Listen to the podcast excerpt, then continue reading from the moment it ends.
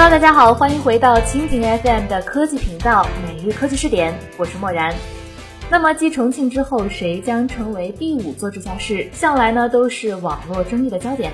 网民们其实并非逞口舌之欢，而是因循一定的蛛丝马迹。在民国时期，中国的直辖市数量是现在的三倍，一共有十二个。而到了解放后的一九五零年代，中国的直辖市只多不少，最高峰时啊有了十五个。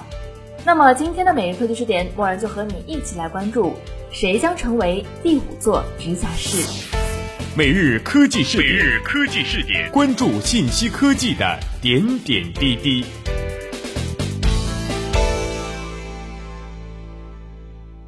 成为直辖市，无论是在官方还是民间，都是一件值得骄傲的事儿。比如说，长途区号从四位变成三位，高考升学率大幅提高，各级干部至少升半级。这也难怪从上到下都对升直辖市充满了幻想。那么问题来了，在中国现有的六百多个城市中，谁有可能成为五哥呢？虽然不排除某些县级市理论上连升三级的可能，但在实际操作中，直辖市只可能从目前的十五个副省级城市中诞生。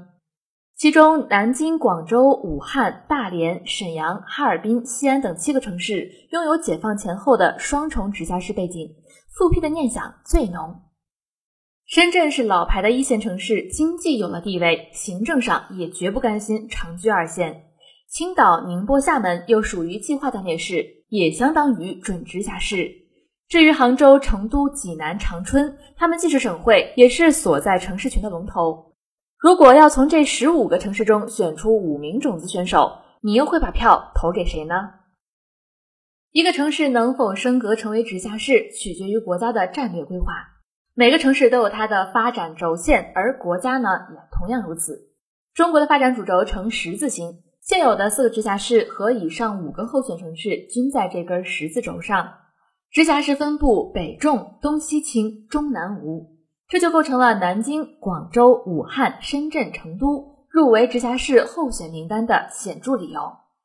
或许有人会说，照这种逻辑，杭州和宁波不也都有入选的资格吗？其实，能否成为直辖市，还得考量竞选城市的硬指标。那么，最重要的无非就是 GDP、城市面积以及常住人口规模。在这三项指标评比中，成都夺得两项第一，一项第四；广州夺得两项第二，一项第一。他们两个属于第一集团，而南京两项倒数第一，一项倒数第二，排老末。深圳和武汉居中。那是不是从这些方面，我们就可以断定成都和广州是最有希望成为第五个直辖市的呢？这个呢，不是算算数，还是有很多无法量化的评价因素的。GDP 是城市实力的最佳体现，也是南粤双雄竞争直辖市名额的最大砝码。但是千万别忽视了香港特别行政区的存在。它呢也是珠江三角城市群的核心，而且级别绝对不会亚于直辖市。如果在这一区域新增直辖市，势必会削弱香港的影响力。中央政府当然是要权衡利弊，而城市面积呢，代表了未来的发展空间。这个呢也是深圳的死穴。如果要直辖，势必将东莞和惠州纳入囊中，这个是广州省不情愿的。为了维护香港地位，也为了避免广深的冲突。南粤双雄的升值计划八成会被搁浅，而至于成都，早些年新周刊把它捧上了天，冠以中国第四城的名号，于是它也有了升值的冲动。又是广招五百强进驻，又是召开财富论坛，又是修建第二机场，无论是官方还是民间，说起成都都不乏溢美之词。问题是，成都直辖了，又有哪个城市足以号令偌大的四川省呢？当年从河北分裂出京津两个直辖市，造就了一个弱势的省份。四川省已经贡献了重庆这个直辖市，如果再把成都划出去，恐怕连河北都不如。前车之鉴在前，成都方案也不太可行。在二零一五年初发布的中国城市群规划中，成渝城市群超过了综合指数水平更高的山东半岛城市群、中原城市群，荣升为五个国家级城市群之一。或许呢，这个既是重视，也是补偿。接下来我们来聊聊武汉。看好武汉呢，更多是源于地理位置和经济价值。武汉是位于中国十字形发展主轴的中心位置，九省通衢，极尽地利。然而，相对于京津冀城市群、成渝城市群的双重驱动，珠三角城市群的三驾马车，长三角城市群的雁行模式，长江中游城市群却是一盘散沙。虽然也升格成为国家级城市群，但事实上却是由四个省的四个城市群拼凑而成。武汉只有升值，才能拥有号令长江中游诸城的权杖，中部崛起才有真正的带头大哥。别看武汉的 GDP 现在只排名在全国的第八位，在一九四九年之前却是全国的三甲。解放后呢，也长期盘踞前五，但是后来一度跌落到十名开外，现在已然止跌反弹。武汉首次成为直辖市的时间是在一九二七年的四月，仅比上海晚了一个月。